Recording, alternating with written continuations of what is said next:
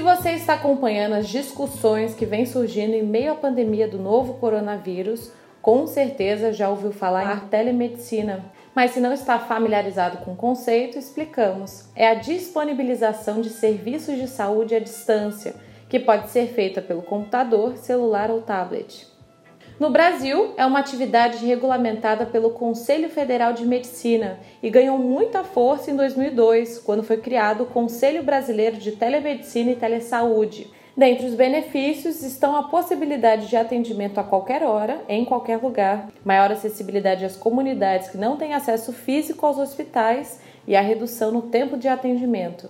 Amanhã conversou com Luciana Ifler, que é CEO da Concept Med, consultor em telemedicina e um dos curadores do Innovation Technology, o ITK 2020. Começamos falando sobre uma experiência única vivida por ele, que foi a Manaus, epicentro do novo coronavírus no Brasil, para atender em hospitais de campanha e UTIs. Ele acabou implementando o sistema de telemedicina para integrar dois hospitais da região.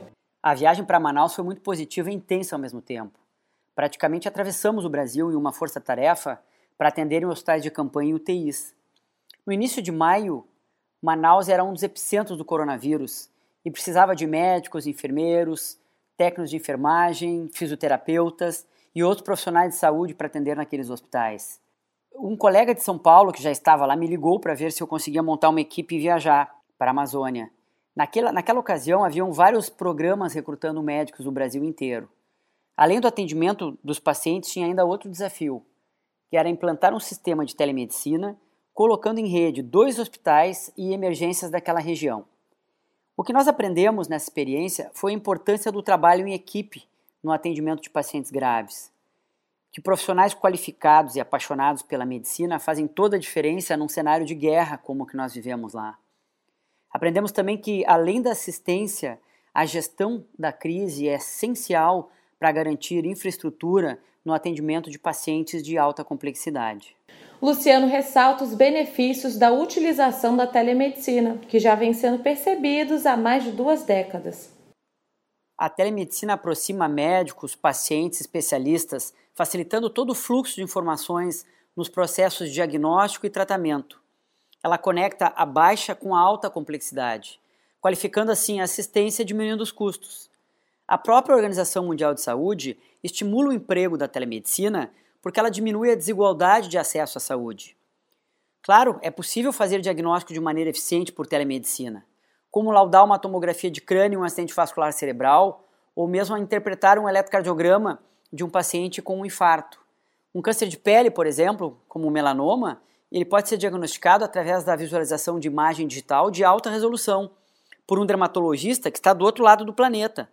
Isso já acontece há mais de duas décadas em campanhas humanitárias internacionais, onde a telemedicina leva a expertise de especialistas em áreas remotas que não contam com esses profissionais. É, mas no Brasil a situação ainda é um pouco diferente. A telemedicina no Brasil ela está extremamente atrasada, comparando com outros lugares do mundo. Mas ela é fundamental, principalmente em países com grandes extensões territoriais como o Brasil, e a, onde a maioria dos especialistas estão concentrados nos grandes centros urbanos. Para chegar aos quatro cantos do país é fundamental a utilização dessa tecnologia.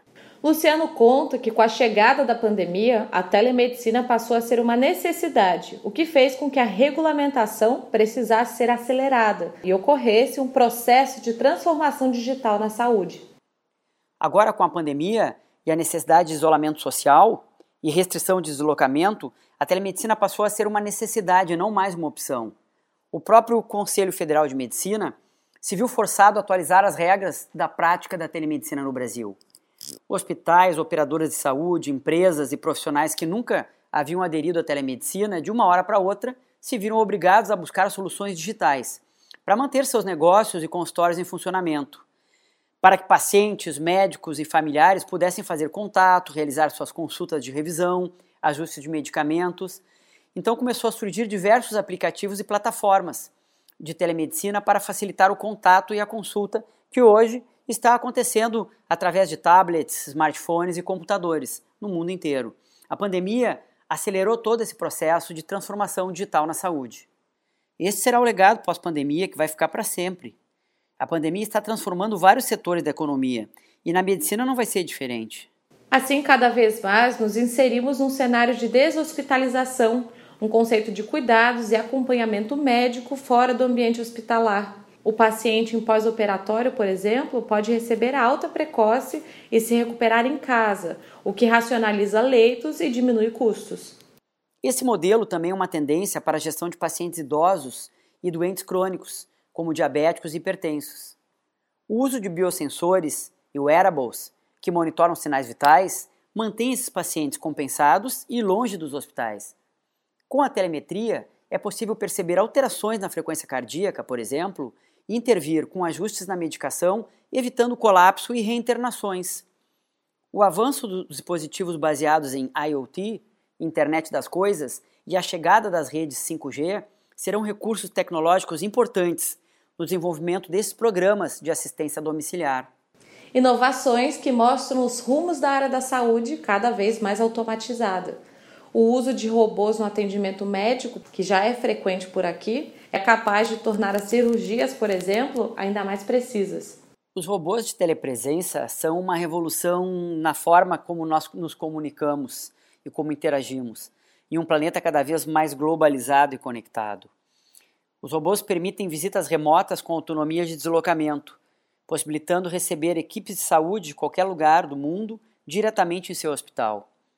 Alguns modelos com inteligência artificial e reconhecimento facial têm maior interatividade, e podem acompanhar idosos que moram sozinhos.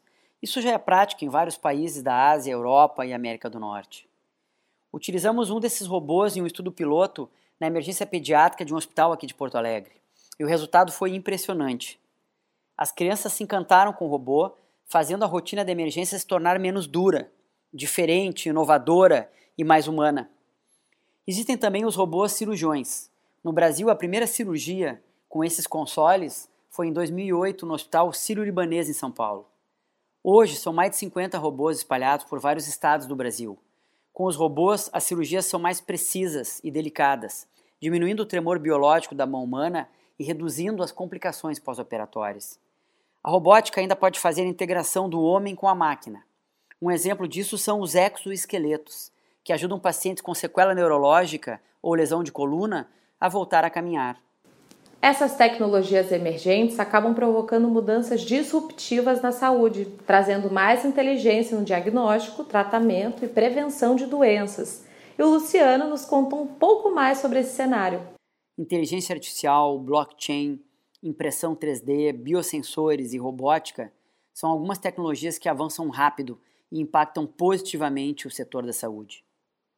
A própria educação médica passa por uma transformação utilizando a realidade virtual para ensinar anatomia, fisiologia e procedimentos médicos. O futuro já está acontecendo. Uma revolução está em curso na saúde. Pacientes estão conectados e mais próximos de seus médicos. Veja uma medicina personalizada, usando a tecnologia como aliada, para agregar mais qualidade de vida e bem-estar. No ITK 2020 estarão reunidos setores como agronegócio, educação, indústria, saúde e diversas tecnologias transversais que transitam por essas áreas. Para Luciano, é uma ótima oportunidade de adquirir conhecimento acerca de todas essas mudanças que nos rodeiam. Será uma oportunidade de imersão e troca de experiências com empreendedores, empresários, acadêmicos, pesquisadores e startups inovadoras. Esperamos um público qualificado com muito conteúdo disruptivo. Teremos rodadas de pitch em salas virtuais, com encontros de startups de saúde e investidores para oportunidades reais de negócios. Queremos acelerar esse processo de inovação no Brasil. Se conecte ao ITK 2020, submeta seu trabalho científico e venha fazer parte dessa transformação digital na saúde. Você acabou de ouvir o podcast Amanhã, em uma narração conduzida por mim, Caterine Cifali, com apoio à edição de Eduarda Pereira, Valentina Gindre, Marcos Graciani e coordenação de Eugênio Esber.